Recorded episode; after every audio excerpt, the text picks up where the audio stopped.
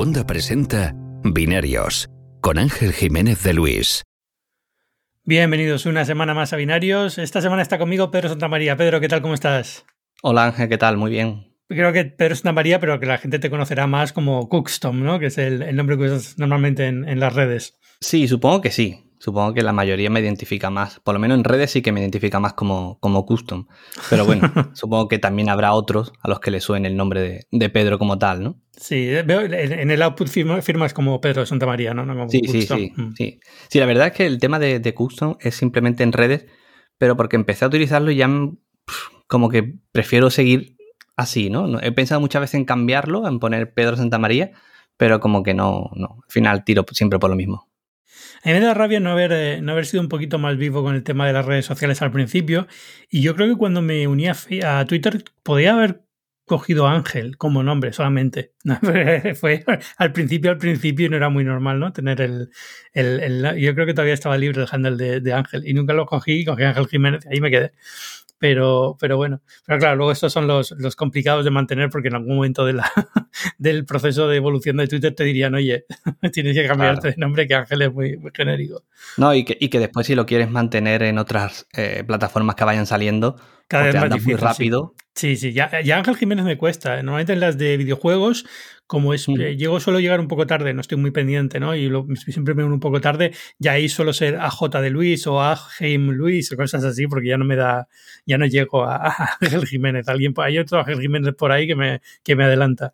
Se adelanta. Yo por ahora con el de Cookston suelo tener suerte y siempre suele estar disponible. Bueno, semana, ¿cómo llevas la semana? ¿Qué tal la, tecnológica, no la personal? Aunque imagino también la personal, imagino que bien, pero la, gente, la tecnológica así en general, ¿cómo la has visto? Bien, bien. Ha estado movidilla, no, no son grandes lanzamientos los que, los que ha habido, pero la verdad que, que ha estado, bueno, ha estado bien. Se empieza a mover un poco todo de nuevo, ¿no? Esa es la parte buena, yo creo, por lo menos de anuncios y de tal, que estaba todo muy parado con el tema del.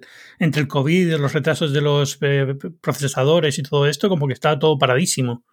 Sí, ahora, ahora parece que sí que se mueve más y sobre todo que la, algunas marcas empiezan a animarse un poquito más a, a ir tanteando un tema, un poquito el tema de eventos, no como antes, lógicamente, pero sí eso de, oye, vente a mi oficina que te voy a enseñar tal producto. Y esas cosas sí que, sí que se están moviendo un poquito más. Eh, eh, allí en España. Aquí en Estados Unidos es curioso porque en principio ya podemos hacer una vida semi-normal los que estamos vacunados. Pero, pero por ejemplo, eventos y tal sigue, sigue estando muy, muy, muy controlado. Muy parado, ¿no? Sí, Samsung hizo la semana pasada algo, creo, con los A aquí en Estados Unidos. Ha habido algunos movimientos así un poquito tal, pero bueno, eh, yo creo que hasta septiembre no se plantearán hacer cosas de nuevo presenciales. Así en general, teniendo en cuenta que ya ha empezado la WWDC, Google I, todo esto va a ser virtual, yo creo que hasta, hasta que no hasta que todos los eventos empiecen a ser un poquito más presenciales, va a ser todo, todo por nota de prensa y vídeos, ¿no? Como los de Apple, estos ahora y tal. Hombre, yo si te digo la verdad, lo agradezco, ¿eh? Porque es verdad que el poder viajar, ir a un evento, ver a, a compañeros, todo eso está muy bien, pero desde el punto de vista de poder probar el dispositivo bien, prefiero que me lo manden a casa y estar tranquilo en un entorno controlado donde puedo eh, trastearlo bien a tener que andar viajando que tú sabes que al final eh, te pegas una paliza y el tiempo que tienes para probarlo es mínimo, ¿no? Sí, bueno, yo también es verdad, eh, para los que estén escuchando y no conozcan el trabajo de Custom, hace unos vídeos brutales. Entonces, imagino que desde ese punto de vista te viene muy bien, ¿no? Sí, claro, claro. Eh, puedes hacer más, eh, jugar más con los vídeos y tal, que si estás en un evento es las condiciones de iluminación que hay ahí, el tiempo que te dan para tocarlo y no se puede hacer casi nada. Claro. Así que, que nada. Pero bueno, en fin, ya te digo, un poquito más eh, contento en cuanto a, a, tal. A mí, yo no lo agradezco. ¿Sabes lo que pasa? Que yo soy. A mí, la, la mayoría de los eventos me sobran, no los necesito, ¿vale? No, yo preferiría que se hiciera todo virtual, mandar las cosas a casa para probar y tal, y ya está, ¿no? pero hay los eventos de desarrolladores, por ejemplo, a mí me encantan. El Google I.O., el WDC, los Intel Developer Forum cuando había Intel Developer Forum, estos tipos de, eventos de desarrolladores, o L3, cosas así como muy grandes, siempre me han encantado. Las ferias así tipo IFA y el CES, menos, pero también me gustan, ¿no? También tienen su, gracia. Y entonces eh, sí he hecho mucho de menos eso, pero bueno, tampoco es una cosa que quiero decir, bueno, pues el, primer año me dolió un poquito más, ahora ya es como, bueno, ya, ya sé que el año que viene volverán y es una cuestión temporal solamente, ¿no? Sí, al final este año va a pasar en blanco también prácticamente. Sí. Pero, pero yo espero que sí, que a mitad del año que viene empecemos otra vez a, a movernos con cierta frecuencia. Bueno, teóricamente el Mobile World Congress sigue adelante y es esta semana, la semana que viene, ¿no? Pero, por ejemplo, Samsung ha dicho que, no iba a asistir, creo que también eh, Lenovo creo que ha sido otra marca. Bueno, hay dos o tres marcas que ya han dicho que, no, que no, que, virtual. No, si no va nadie. Este, este año no va a ser. Entre que fuera de fecha y que no y que nadie estaba dispuesto a viajar. Ahora justo han abierto ahora la, opción de volar si estás vacunado a España, ¿no? Pero es que aún así es, eh, está todo, vamos, eh, no deja de ser algo que tendrías que ir con mascarilla todo el día, que nadie, nadie ha puesto los lanzamientos alrededor de esto, con lo cual también sería muy vacío, ¿no? De cosas. Con lo, yo no sé por qué lo mantienen, pero bueno, ahí sigue. Pero bueno, en fin. Bueno, te quería traer aquí para hablar de un par de cosas. Eh, primero, algo que me gusta hablar con los periodistas españoles cuando los invito aquí a binarios es de los móviles que yo no puedo probar aquí en Estados Unidos y vosotros sí. He visto que has estado esta semana con el Realme 8. Eh, cuéntame un poco las impresiones. Pues, a ver, a mí Realme es una marca que, cuando empezó a, trabajar y a traer teléfonos aquí a España, me llamó la atención porque, bueno, intentaba eh, aportar un poquito más que otras marcas siempre jugando también con ese factor precio, ¿no? Ese, punto agresivo, ¿no? En cuanto al coste del producto. Pero ahora no sé si se está pasando un poquito de, frenada. Porque esta semana, bueno, en estos días ha lanzado dos dispositivos, el Realme 8 y el 8 5G. Y bueno, son dispositivos de gama media, media baja, ¿no? Lo que buscan es ofrecer un producto relativamente interesante a un precio muy, muy contenido, ¿no? Pero pero me choca un poco porque el Realme 8, por ejemplo, es un equipo que no está mal, tiene un precio entre los 180 euros, 200 euros más o menos, con su procesador MediaTek, lógicamente, ¿no? Para abaratar un poquito más los costes y demás, pero como que le falta alguna cosilla. Eso sí, es bonito, o por lo menos es muy llamativo, porque la trasera es como así eh, brillante, ¿verdad? Que tiene el, la insignia, o sea, el, escrito este que hacen ellos de Dare to Live y demás, pero bueno, eh, es llamativo. Pero luego está el Realme el 8 el 5G, que es realmente su apuesta principal, ¿no? Es el producto más interesante de todo, porque ofrece 5G a un precio prácticamente derribo, son igual, en promoción 180 y después su precio normal va a ser 229 euros, que sabemos que en Android, en cuestión de unas dos semanas, el precio al mm. final normal va a ser por ahí, ¿no? Los 180 euros. Y es interesante por eso, porque te está ofreciendo 5G, que es una característica propia de un teléfono de gama media alta o gama alta, en un producto que cuesta, pues eso, ¿no? 200 eh, euros. Pero, pero claro, aquí en España todavía las redes 5G no están lo suficientemente eh, extendidas como para que el usuario al que tal vez le podría interesar apostar por un teléfono barato, pero con este tipo de conectividad, digamos, le saque partido, ¿no? Entonces, ahí es donde me deja un poquito descolocado. Pero sí que es cierto que, bueno, que el dispositivo en general por, lo que cuesta, eh, está bastante bien. ¿Qué hay por ahí en ese nivel de precio que esté bien? Pues van a llegar muchos teléfonos. Xiaomi tendrá alguna cosa, ¿no? Claro, eh, Xiaomi tiene el Redmi Note 10 5G también, que es prácticamente primo hermano, o sea, casi la misma configuración con el mismo eh, MediaTek Dimensity 700, casi casi que la misma configuración de cámara, todo, todo muy parecido, ¿no? Y, y así que yo tenga controlado, bueno, Xiaomi, prácticamente Realme y creo que, ahora mismo 5G por este precio, un poquito más. Y el, por ejemplo, el de Xiaomi es un poquito más caro, ¿no? pero, pero en los próximos meses yo apuesto que esta va a ser una configuración. Igual que en la gama alta ya es como muy repetitivo todo, ¿no? Analizas un teléfono de gama alta y ya sabes que es Snapdragon 888, 8 GB de RAM, toda esa eh, parafernalia, ¿no? De, de, especificaciones que ya son típicas.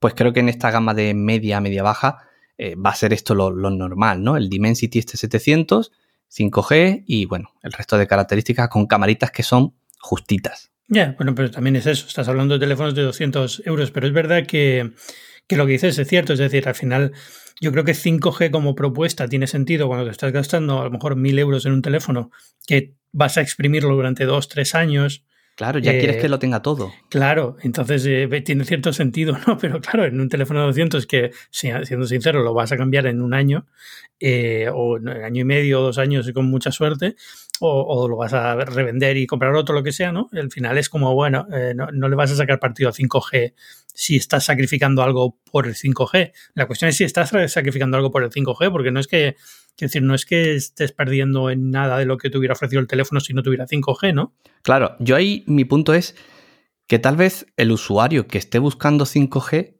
es un usuario más avanzado y es un usuario al que no le importaría pagar más, pues por ejemplo por un OnePlus o un teléfono de cierto nivel superior, que a lo mejor sí se va a los 500, los 600 euros, pero porque está buscando esas especificaciones más eh, de, de, gama alta, ¿no? Por así decirlo. El usuario que paga 200 euros por un teléfono, creo, creo que le importa más que primero funcione con relativa fluidez que pueda ejecutar los cuatro o cinco juegos a los que a lo mejor le, apetezca y que tenga una camarita medio, medio solvente, ¿no? En este caso, las cámaras no funcionan mal, pero es cierto que, por ejemplo, en el, en el Realme, en el 8 5G, lo único que tienes es una cámara principal de 48 megapíxeles, porque después tienes un tele, bueno, un tele, un objetivo que es macro y uno en blanco y negro, que son prácticamente como presenciales, ¿no? Como diciendo, bueno, el blanco y negro te puede ayudar para esto y para lo otro, pero no, no, te aporta una gran diferencia. Y el macro, bueno, puede tener su punto, pero tampoco es algo que te llame mucho la atención que vayas a utilizar. Hubiera sido más interesante ponerte un gran angular, aunque fuese un gran angular un poquito regular, ¿no? En cuanto a, a capacidades. Pero creo que daría más juego y le daría un poquito de más valor al dispositivo.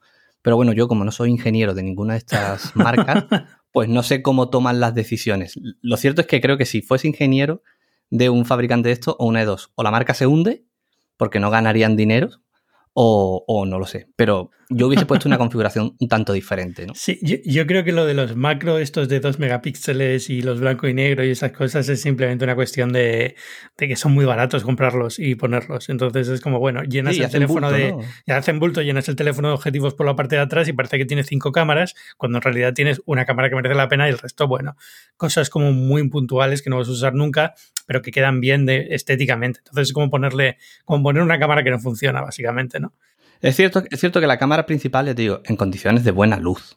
Bueno, pues te hace unas fotitos apañadas, ¿no? Y, y, si le juegas un poquito luego con edición y demás, puedes sacar resultados llamativos, ¿no? Pero, pero el resto no, el resto se me queda un poquito cojo en ese aspecto.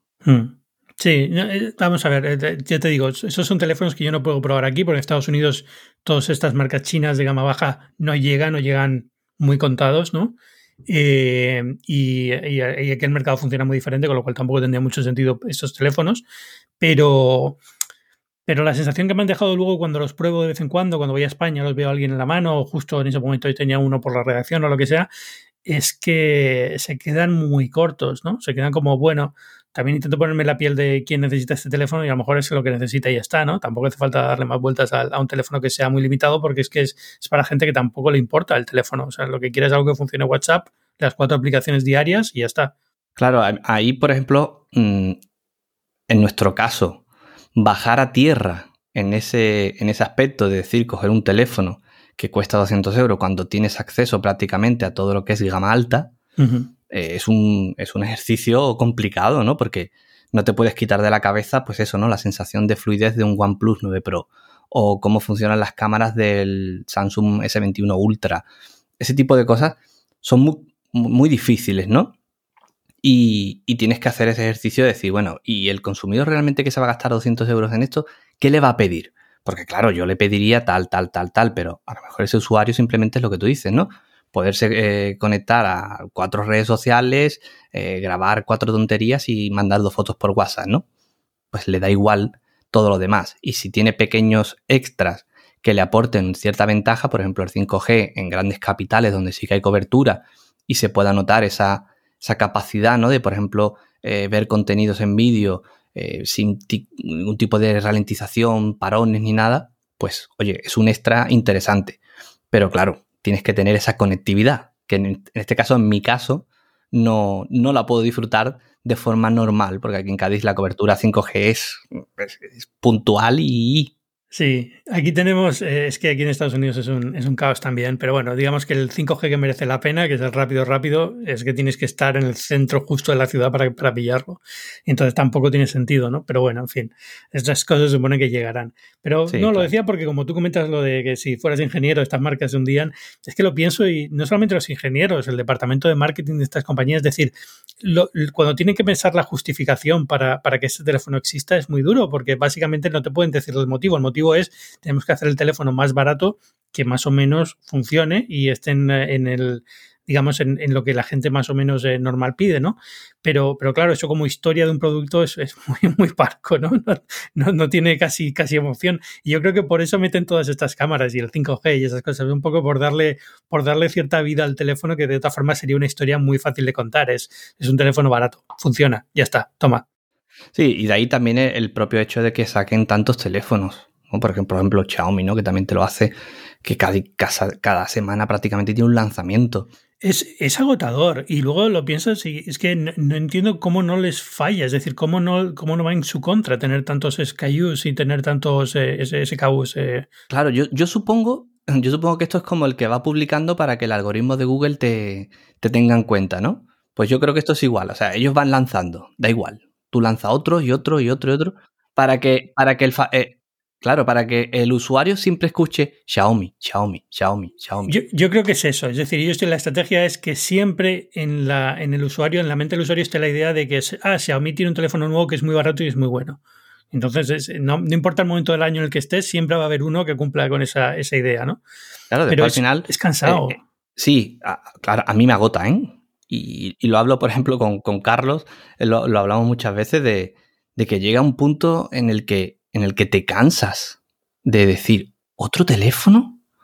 O sea, em, empiezas a, sentir esa fatiga, ¿no? De decir, y otro, y otro, y otro. Y claro, cuando hay cosas que te aportan o viene con algo diferente, algo llamativo, pues, por ejemplo, no sé, de los más recientes, el, Oppo Fine X3, que tiene un diseño muy llamativo, el tema de la cámara microscópica, que no deja de ser también otra cosa muy peculiar, ¿no? Que la vas a utilizar dos veces, pero bueno, tenía algo que te llamaba la atención. Lógicamente es un teléfono que apunta a la gama alta.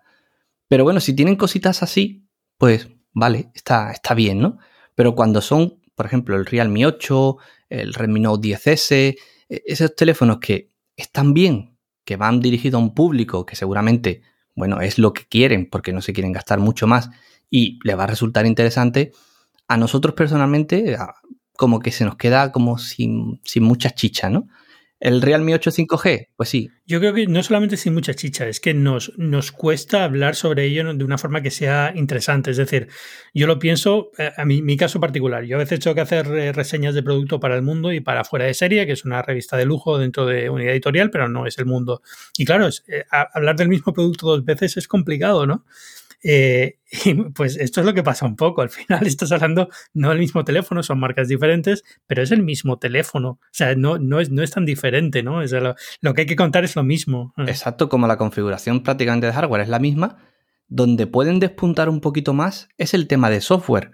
Pero que tampoco hay mucho. Y luego estas marcas son más o menos la misma. Realme es eh, Oppo, ¿no? ¿O es.? Eh, Realme creo que sí, que, creo que eran me, de Oppo. Me, coges descolocado, pero creo que sí, que son del mismo este grupo con Oppo y demás. Sí, es, vamos, es casi seguro. Estaba pensando OnePlus, pero OnePlus es, eh, tiene ahora la gama Nord de esta y, no sé si tiene alguno más, pero ¿también salieron de Oppo, puede ser? No sé. Eh, Originalmente. Sí, bueno, sí, OnePlus y Oppo comparten muchas cosas. Vale, pues, pues ya está. sé, sé que al final son todos como el mismo conglomerado por detrás y ya está.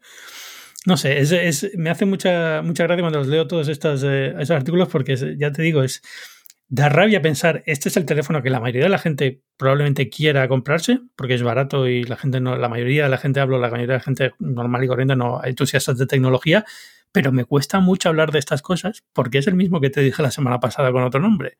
Entonces es un poco, vamos, como periodista de tecnología siempre me ha, sorprendido, ¿no? Lo difícil que es cuando se comoditiza todo este tipo de cosas y todos los productos empiezan a ser muy similares, que no pasaba antes en, eh, en el mundo de la informática, por ejemplo, de los reproductores MP3, por poner productos que he analizado a lo largo de mi historia como periodista, ¿no?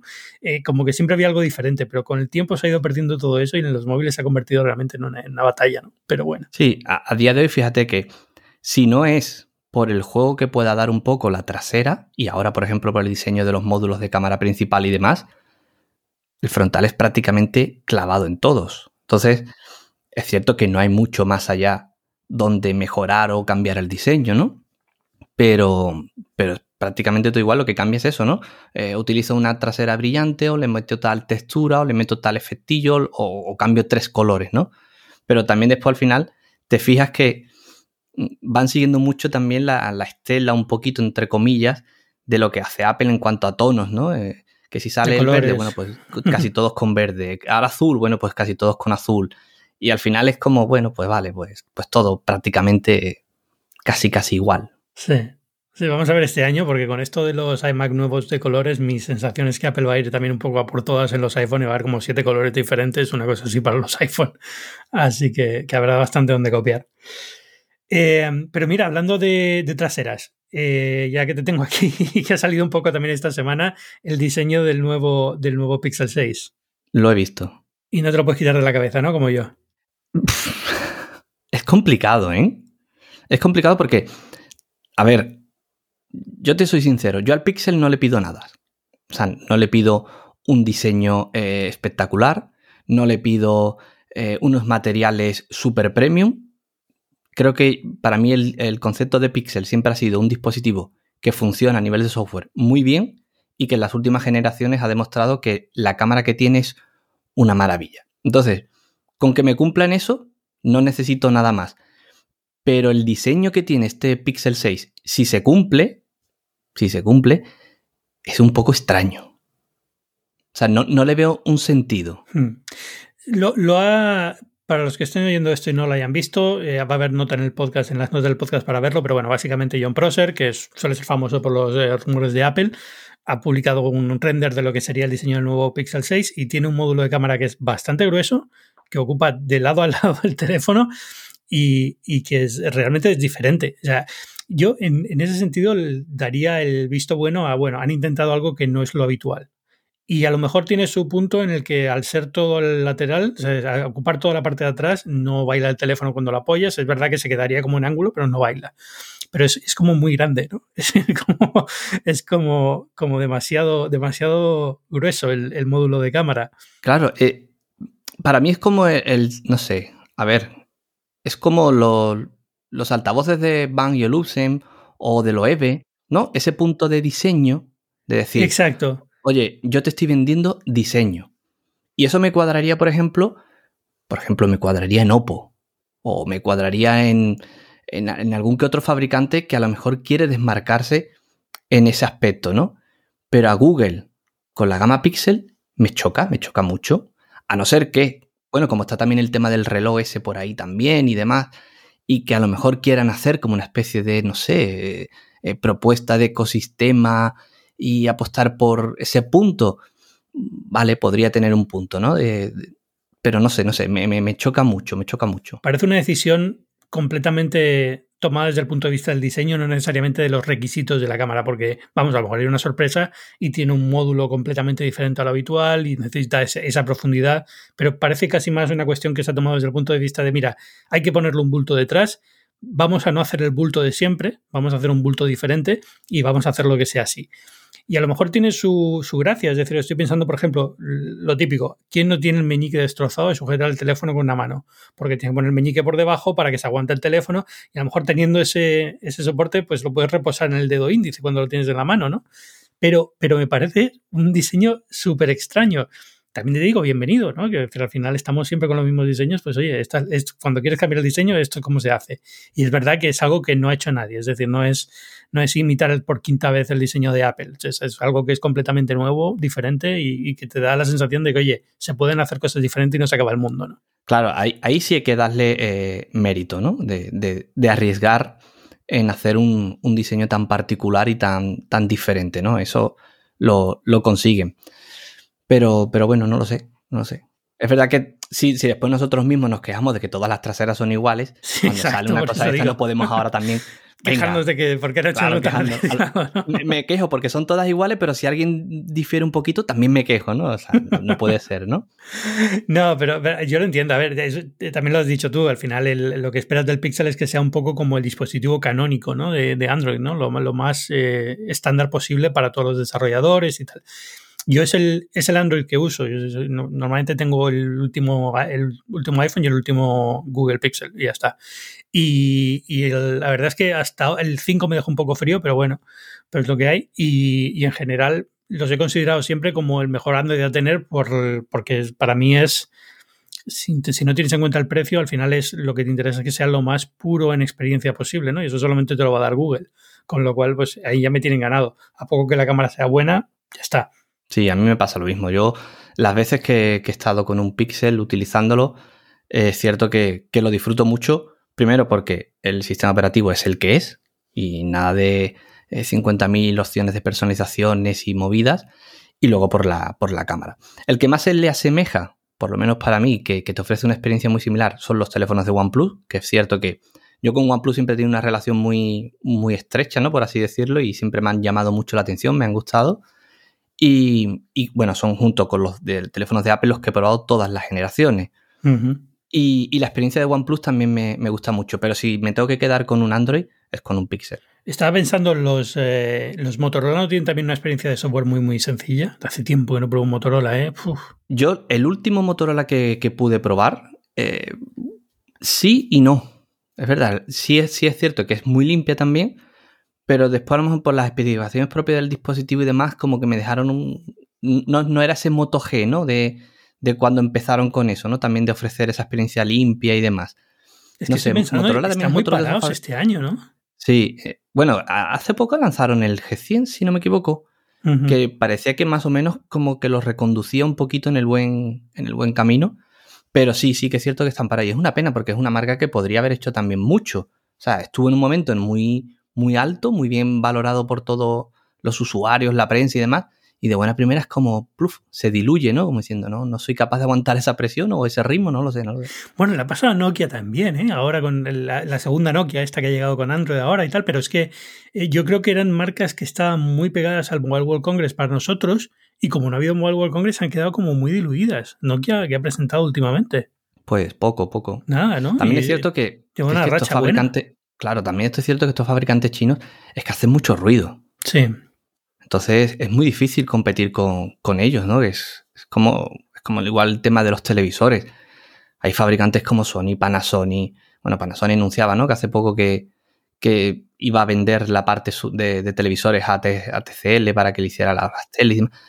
Al final es que es muy complicado eh, contra una maquinaria, ¿no? Que te, que te bombardea tanto con dispositivos, publicidad, no sé qué. Eh, es complejo. Entonces yo entiendo que, que sea, pues eso, difícil de aguantar ese mismo ritmo y ser relevantes. Eso no lo puede hacer Apple y porque es Apple. Ya, pues eh, te deja un poco frío la sensación de que, bueno, a qué vamos abocados, ¿no? A que, a que todo esto sea siempre. Vamos a tener un mercado de telefonía que va a ser Apple y Samsung por un lado, y Samsung lo que aguante, y por el otro, como este continuo fábrica de churros, ¿no? De, no, en el mal sentido, no digo churro por, por que se el teléfono, sino esa, esta sensación de que estar continuamente sacando teléfonos muy baratos, muy baratos, muy baratos, muy baratos, pero que no, no acaban de, de- de destacar ni ser, ni ser muy diferentes, ¿no? Al final, eh, cuando hemos visto cosas como OnePlus y tal, que eran un poco diferentes, intentaban hacer algo un poquito más interesante, lo que ha ido pasando es que se han ido subiendo al- a la gama media alta y ya, ya no gustan tanto, ¿no? O sea, nos gustan a nosotros los periodistas, pero ya no gustan tanto entre el público y siempre es la queja de, uy, qué caro, se han ido de precio y no sé qué. Claro, un, un ejemplo es el, el Mi 11 Ultra. Es un telefonazo, es cierto. Y la cámara es espectacular, es cierto. Pero son 1.200 euros. Ya, es que... Y ahí, mm, a ver, a lo mejor el público más especialista, más eh, metido en esto del día a día, de la tecnología y demás, pues a lo mejor sí lo valora y dice, oye, pues, aunque sea Xiaomi como tal, ¿no? El teléfono por tecnología y demás vale los 1.200 euros. Pero el público de calle, eh, tú le dices 1.200 euros y automáticamente piensa iPhone. o sea, o, o me- o o es un iPhone o no voy a Samsung, ¿no? pagarlo. sí. Claro, piensa en una marca que, que le da como, como mayor renombre, como mayor. Oye, estoy pagando 1.200 euros, pero es que estoy, tengo un teléfono de Samsung que es el último, o tengo el iPhone que es el último. que te da ese caché, ¿no? Que siempre se ha hablado. No sé, no sé qué van a sacar. Eh, no sé qué te ha ido el 11 Ultra en ventas. ¿Lo has visto por ahí? Bueno, es que también es otra cosa, es que no podemos ver si funcionan o no, porque esto de ir por la calle y verlos ya tampoco se hace. Es complicado, es complicado. Sí, sí que es cierto que, por ejemplo, eh, yo que tengo aquí algunos compañeros en algunos centros comerciales, tiendas y demás, sí que es verdad que, cuando a lo mejor hablo con ellos, eh, me siguen diciendo que la, la gama de Samsung se sigue moviendo bien. O sea, el que va a buscar un teléfono de Android a poco que quiera gastar un poquito más, lo, normal es que suela tirar por, por, Samsung. Entonces, supongo que, bueno, que las ventas no habrán ido mal del todo.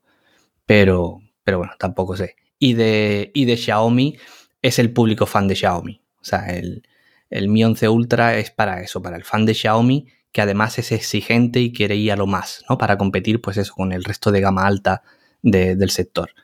Pero no, yo de momento por la calle ha sido usuario normal, no he visto a nadie con un Mi 11 Ultra ni, ni, ni, nada parecido, ¿no? De Xiaomi de, gama alta, alta. No sé. A ver, ¿qué más tenía por aquí a hablar contigo? Porque cambiar un poco del tercio de, telefonía. Eh, aunque esto, aunque tenemos un guion, pero bueno, un guion, el guion suele ser para los que estén escuchando y no que sepan cómo funciona binario, yo mando como cinco ideas y luego lo que vaya saliendo, ¿no?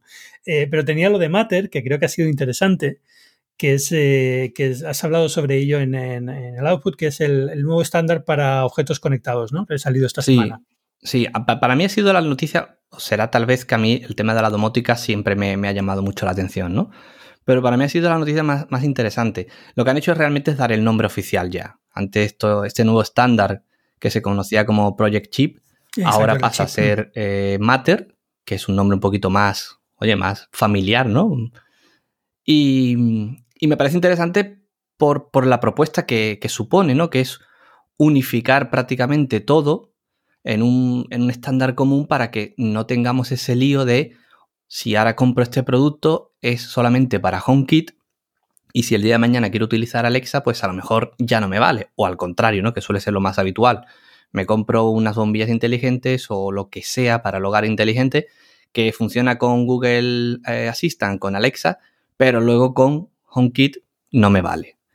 Entonces, tener un estándar que unifique todos estos productos, que te permita pues esa eh, simplicidad, esa interoperabilidad y que además aporte, bueno, pues temas de seguridad, fiabilidad, flexibilidad y demás, me parece que es lo que realmente necesita. Pero sí que tengo una duda y es que al estar basado en IP, los dispositivos que vayan por Wi-Fi al final siguen estando conectados al router que tengamos en casa. Y claro, el router de las operadoras, porque aquí en España cuando tú contratas una fibra, la operadora te, da el router, es el router que es. O sea, si muchas veces tienen problemas para gestionar cuatro o cinco teléfonos móviles, un par de portátiles y la tele, no me quiero imaginar qué va a pasar cuando tengan que gestionar todo eso y también cuatro o cinco bombillas, a lo mejor un termostato. Ahí es donde está mi, mi duda yo entiendo que habrá muchas marcas, como por ejemplo Philips, que sigan utilizando su puente, más allá de las opciones que son por Bluetooth, pero que sigan utilizando su puente. Pero claro, el resto, mm, no lo sé. También es verdad que yo soy muy defensor del, estándar Zigbee como tal, ¿no? Pero me parece que tiene ventajas con respecto a lo que es conectar cualquier dispositivo a través de Wi-Fi y demás. Pero, pero esa, es mi única duda con respecto a Matter. Por lo demás, me parece que es genial. Te voy a pedir que aclares un poco eso porque, por ejemplo, hay muchos conceptos que la gente probablemente tenga mezclados en la cabeza. Tenemos también lo de thread, ¿no? Que está también como por ahí. Esto no es, eh, no tiene nada que ver. Digamos, una cosa es el protocolo que utilizan para conectarse y otra cosa es el, estándar de interoperabilidad, ¿no? correcto. El, a ver, lo normal, en bombillas inteligentes, cerraduras inteligentes, todo eso, que son, digamos, de, de bajo precio, que no tiene por qué, pero bueno, más o menos, es que tiren por Wi-Fi. Por Wi-Fi o por Bluetooth porque es lo más económico. Para un fabricante es mucho más fácil directamente venderte una bombilla que se conecta a la red Wi-Fi y tú la gestionas con la aplicación y demás. Esa es lo, habitual. Y luego están marcas como por ejemplo Philips, que con su Philips Hue eh, apuesta por el estándar Zigbee, que es completamente diferente, que necesita un puente al cual van conectados todos los dispositivos.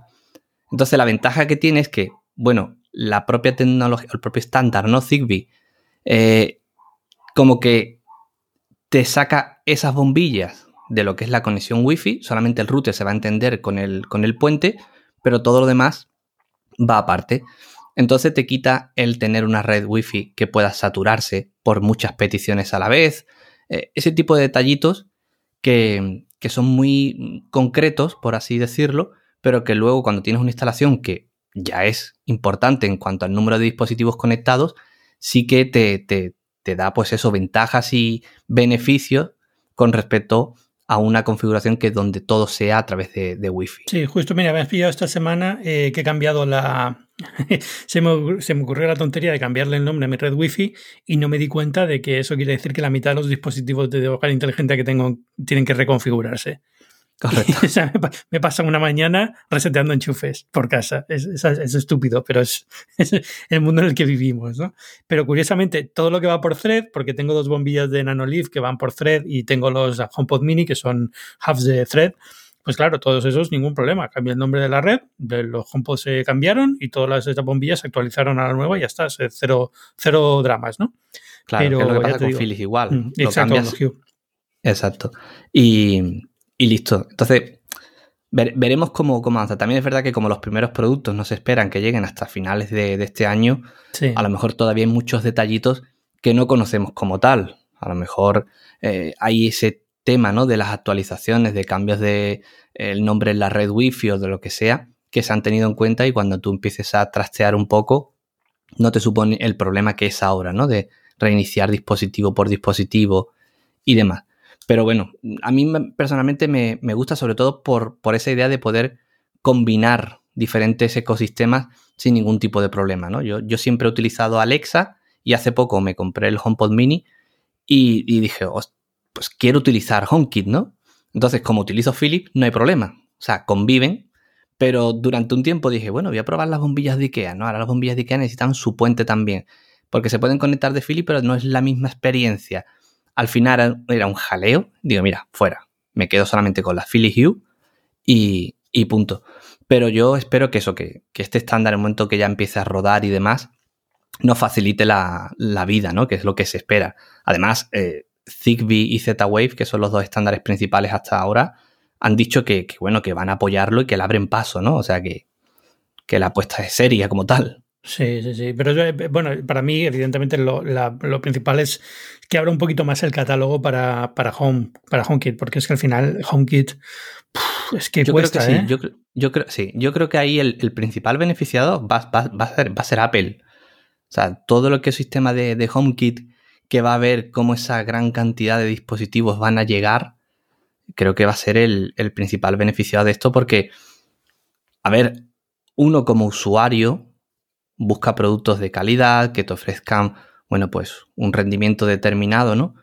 Pero para zonas muy concretas, a lo mejor para otras te da igual y no te vas a gastar, por ejemplo, eh, 50 euros que vale una bombilla Philips Hue de color, cuando puedes tener otra por 20, ¿no? Entonces yo creo que ahí sí que puede ser interesante por eso, por esa ampliación de productos que van a ser compatibles con, con HomeKit y que lógicamente van a tener un precio mucho más atractivo. Yo justo, eh, esta semana he estado buscando, me ha pillado todo esto de la, de la casa es porque me ha pillado haciendo renovación de casa y quiero más cosas, ¿no? Eh, y entonces estaba mirando bombillas, es una de las cosas que me ha molestado más, es decir, que ves ofertas muy buenas en Amazon para productos que solo son compatibles con Google Home o con, o con Alexa. O con Alexa. Claro. Que bueno, que las puedes usar porque al final la puedes usar desde el móvil con la aplicación de tal, pero es que te da rabia porque bueno, te has hecho, o, o, meterle un home bridge a la casa, una cosa así, ¿no? Pero que es un, para los que no lo conozcan, es una, una aplicación que te permite, un, un, software de servidor que te permite eh, utilizar estos dispositivos con HomeKit, ¿no? Pero ya es meterle un paso intermedio, es eh, y, y, te da rabia por eso, porque dices que es un ahorro considerable. Cuando tienes que poner 50 bombillas, no 50, ¿vale? Pero bueno, cuando tienes que poner 3, 4, 5 bombillas, ahorrarte 20 euros por bombilla es un ahorro importante.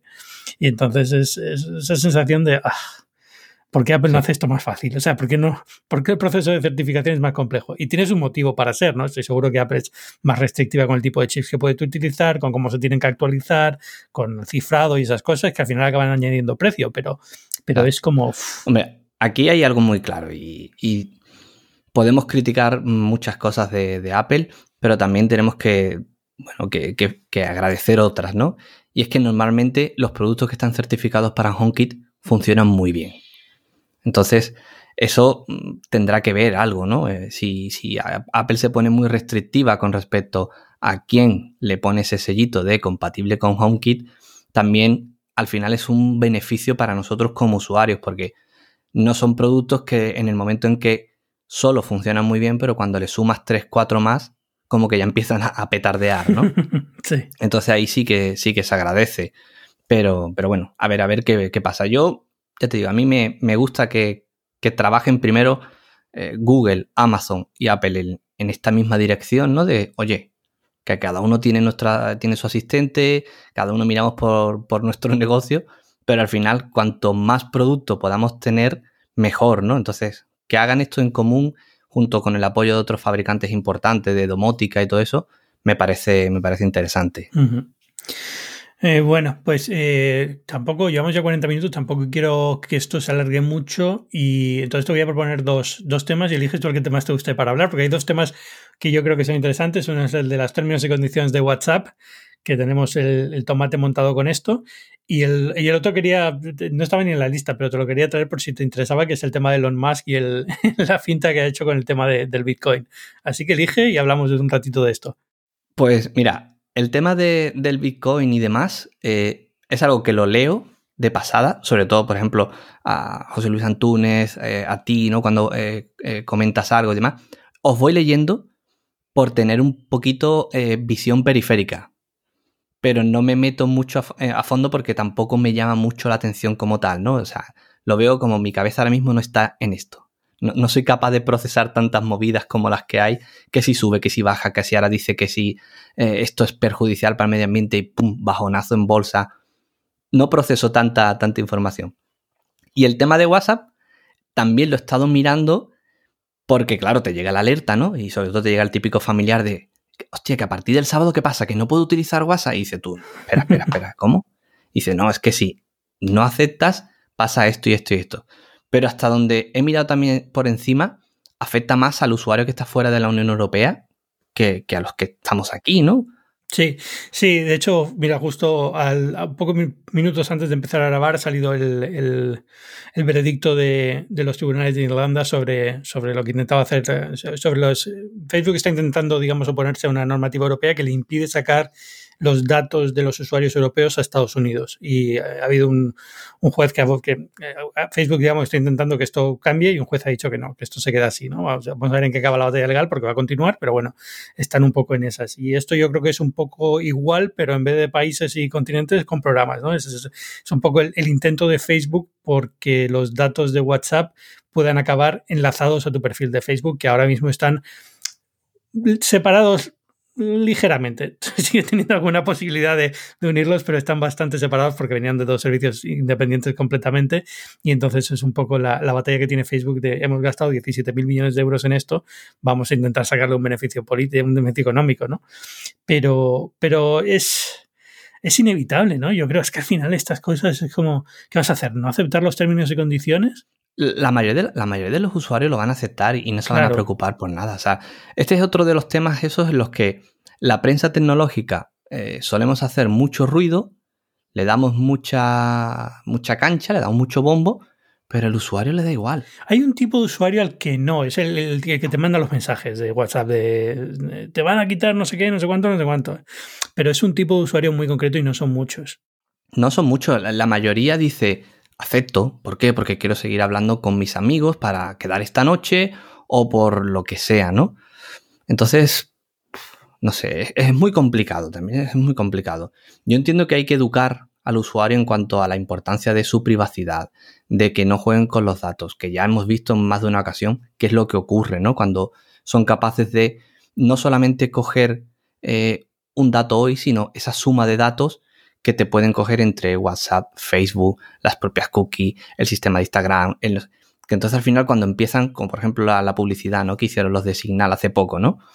Que al final te das cuenta que, claro, que datos independientes, pues no dicen nada, pero cuando empiezan a sumar muchos datos, pueden saber muchas cosas que no somos conscientes. Entonces, educar al usuario en la importancia de ese, de ese aspecto de la privacidad, además, me parece muy necesario. Pero que es cierto que no sé, lo veo muy complicado. Yo personalmente no quisiera, igual que no quiero ser ingeniero de una de estas compañías de teléfonos que tiene que lanzar X terminales, tampoco quisiera ser eh, parte de, los que tienen que tomar decisiones y demás en Bruselas sobre cómo afectan todas estas cosas y demás, porque lo veo muy complejo. Te puede pasar como le pasó a Microsoft en los 90, ¿no? Que te, estás legislando pensando en la situación actual y te das cuenta que en, cinco años todo lo que estés legislando va a quedarse como muy obsoleto y no tiene sentido, ¿no? Y entonces es, es, es complicado. Es, a ver, yo soy el primero que le encanta escribir un artículo sobre lo malo que es Facebook porque te roba los datos. Eh, pero, pero también es cierto que al fin y al cabo están haciendo lo que hace todo el mundo, es lo normal, es, es cómo funciona la mayoría de estas cosas. Estos artículos que escribimos los escribimos en medios de comunicación que también están sacando los datos por donde pueden, porque al fin y al cabo es como vivimos, ¿no? De, poner publicidad y esas cosas. Y entonces es, muy complejo. Es, muy, es, un tema súper complejo eh, en el que yo creo que ya hemos perdido las mayores batallas. están ya perdidas, lo siento, me afecta a mí también, es decir, al final es, como usuario. Y, lo poco que se puede luchar contra esto es costoso, es decir, te puedes ir a un ecosistema como Apple y mantenerte ahí y sí es verdad que intentan frenar un poco este tipo de prácticas, pero al fin y al cabo no las frenan todas y segundo, te va a costar dinero mantenerte en ese ecosistema y, y luego perder la posibilidad de usar aplicaciones como WhatsApp que, oye, te molestará más o menos, pero al final es el estándar que se ha quedado y es el estándar, ¿no? Es, es, duro, pero es lo que hay. Es, hay mucha gente que no puede funcionar sin WhatsApp porque es el grupo del colegio, porque es el grupo de trabajo, porque es, son cosas que tienes que, que, tragar sí o sí. Yo tengo WhatsApp, pero lo uso lo mínimo, pero soy muy raro en esto. Es decir, entiendo que mucha gente no puede tener el lujo de decir, oye, pues yo no uso WhatsApp. Claro, porque es que ya ni siquiera si dices bueno, mira, eh, me da igual. Puedo, puedo pagar la nube de Apple. Puedo eh, utilizar, o sea, tener un iPhone y utilizar eh, mensajes. Puedo irme a un ecosistema, como tú dices, ¿no? Que sea más respetuoso con la privacidad del usuario, que, te, que sea más claro, ¿no? Que tenga todas esas ventajas. Pero claro, ya no es solamente que puedas pagar por ese ecosistema, es que el resto de personas con las que te relaciones puedan, que al final es el, es el problema, ¿no?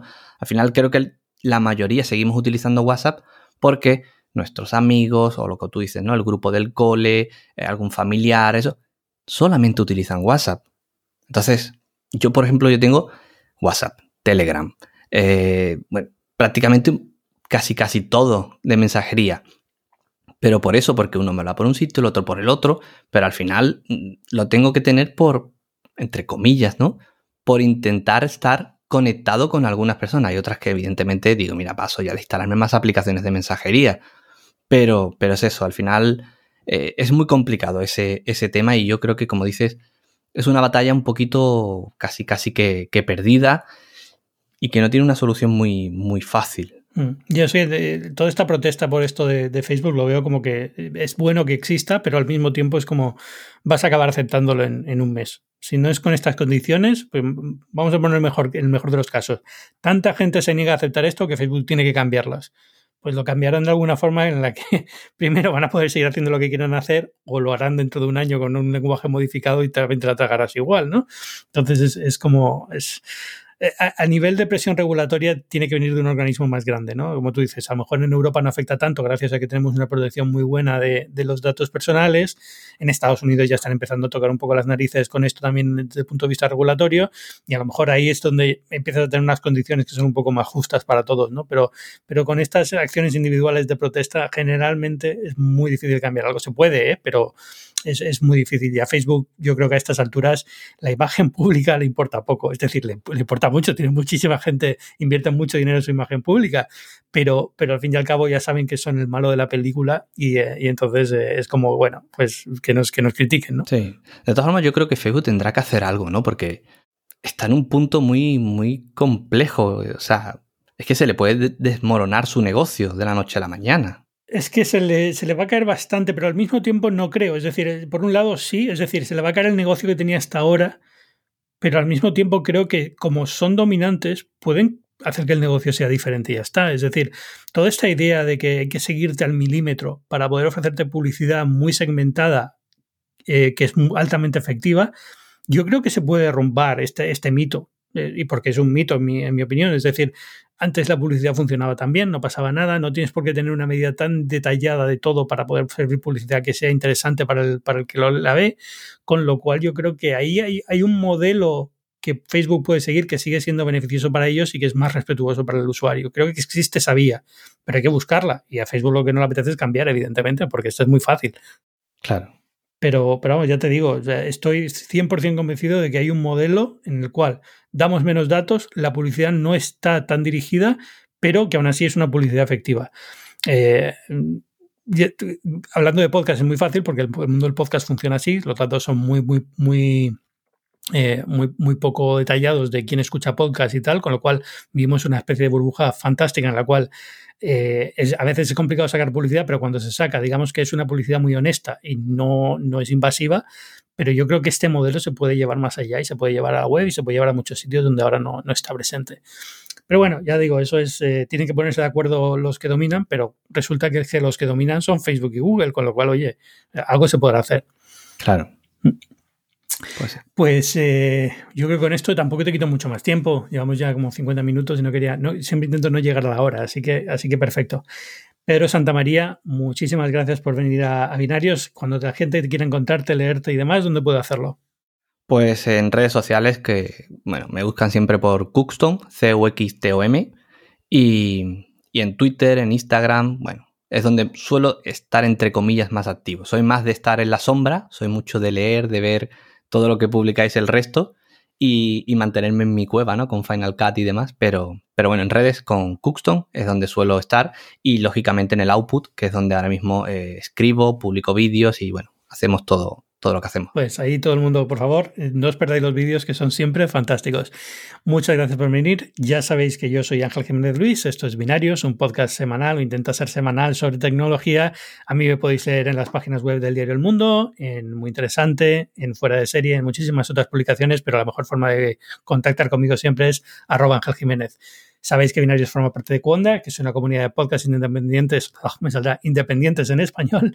Tenemos muchísimos podcasts en la, en la web. Pasaros por ahí, cuonda.com, ahí veréis un montón de podcasts que tenemos. Siempre estamos publicando algunos nuevos, siempre temas muy interesantes.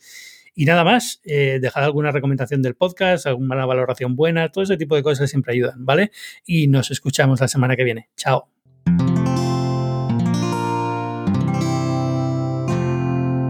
Puedes escuchar más capítulos de este podcast y de todos los que pertenecen a la comunidad Cuonda en cuonda.com.